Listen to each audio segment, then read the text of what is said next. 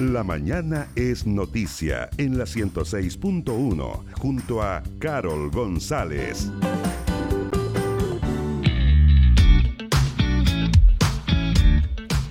Continuamos con eh, la Mañana es Noticia en la Noticia Radio 106.1 FM.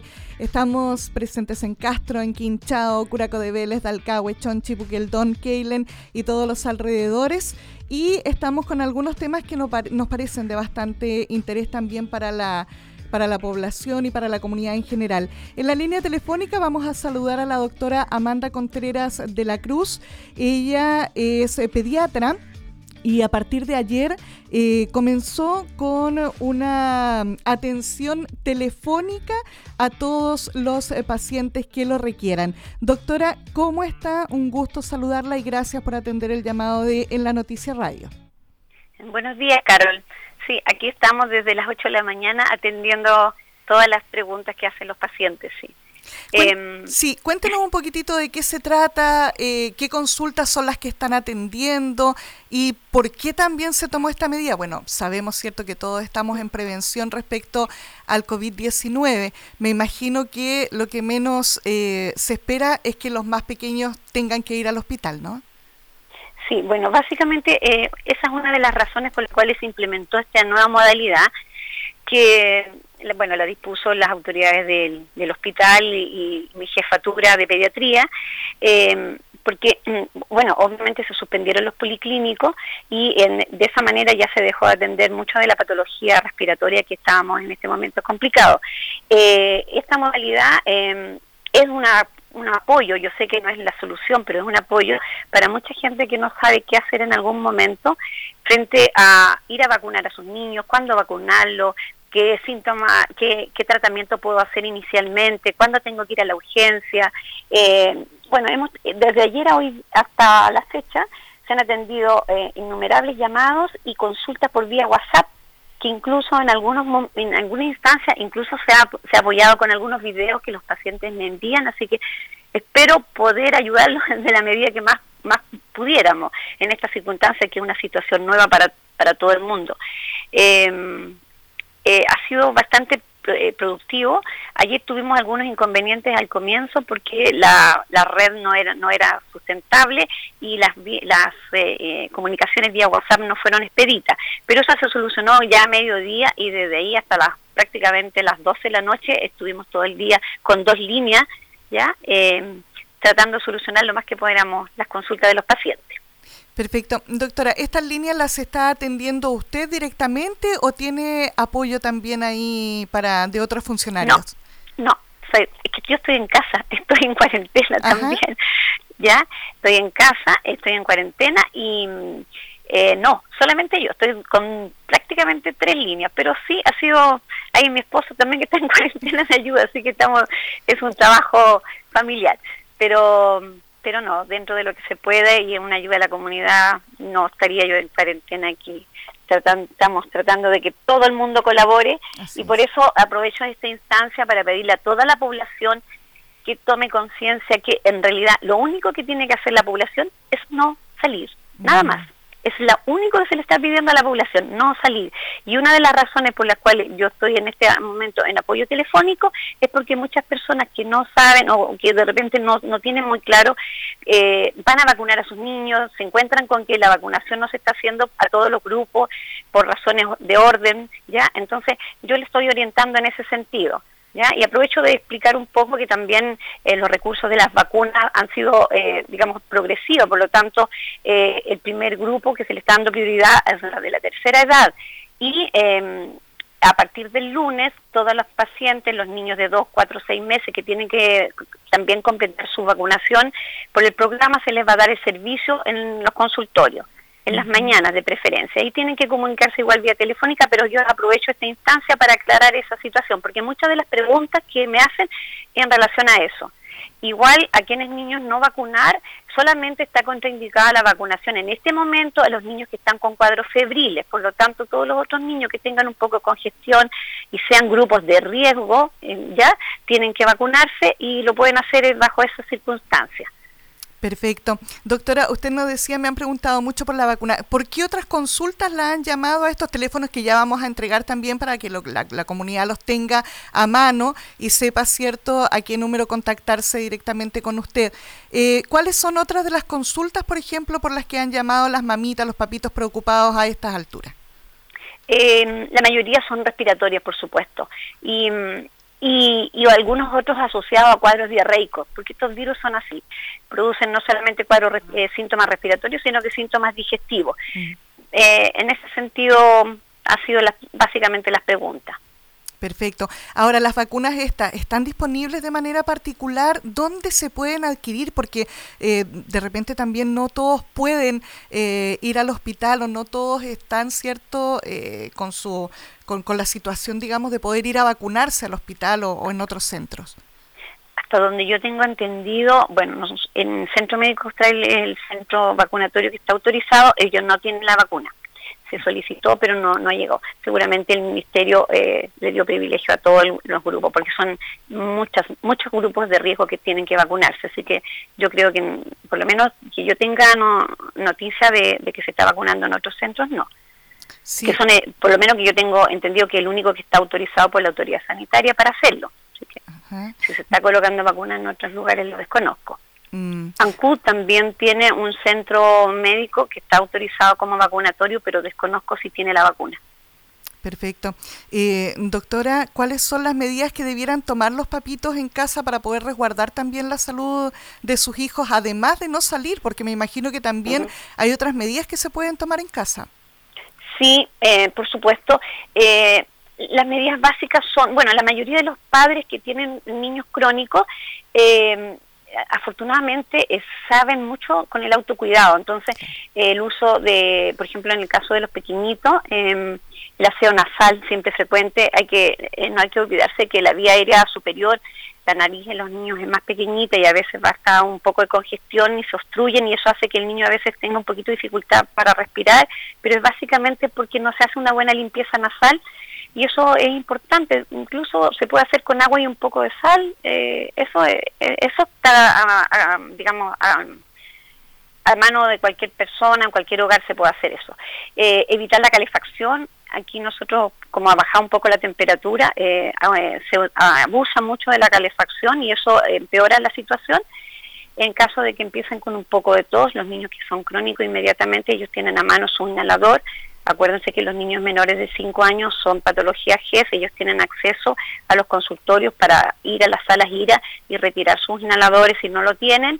ya em, Básicamente eso y el manejo de la fiebre, que inicialmente lo pueden hacer con paracetamol, eh, dos gotitas por kilo o, a tres si tienen mucha fiebre, eh, básicamente eso, pero en caso de fiebre, claro, las primeras horas lo pueden manejar en casa, pero si el cuadro febril sigue ya tienen que acercarse a la urgencia, eh, siempre y cuando aumente también la patología respiratoria, ¿ya? Porque si el niño está bien y uno ve que puede manejar la fiebre uno o dos días, no es necesario que vayan a urgencia. Mm. Sería solamente si el cuadro respiratorio se empieza a complicar o la fiebre no cede en, más allá de 48 horas. Básicamente eso. Mm. Em, ¿Qué otra cosa? Eh, ah, lo otro, que también me han hecho muchas preguntas, los pacientes que son crónicos y que se atienden en el hospital o en los consultorios, cada establecimiento ha implementado la normativa de que pueden ir a retirar sus medicamentos sin necesidad de tener la receta.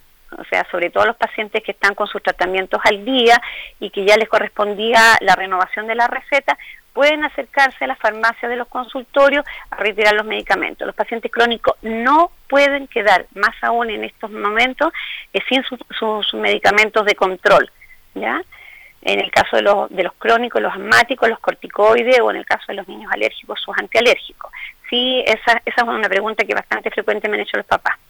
Sí, me imagino, porque la verdad es que eh, debe ser bastante complejo, eh, compleja esta situación, ¿cierto? Teniendo un enfermo crónico en, en casa y, tratar también de que no se contagien ellos ni se contagien los demás para no contagiarlos precisamente, porque en un enfermo crónico eh, que se contagiara del COVID-19, en un niño en este caso, doctora, ya que usted es pediatra, ¿cuáles son los riesgos que se corren? Ahora, afortunadamente lo que dice la estadística, pero eso es lo que dice la estadística, nosotros no sabemos cómo se va a comportar el virus con nosotros, los niños son los menos perjudicados, pero nosotros tenemos mucha patología crónica y hay además un gran problema que tiene nuestra población, que es la obesidad. Mm. Y la obesidad es un factor de riesgo importante. Los niños obesos, a veces incluso un niño asmático obeso, es más difícil de manejar que un niño que no lo es entonces, esa es una patología que nosotros nos olvidamos, que es un factor de riesgo más bien que aumenta nuestro problema.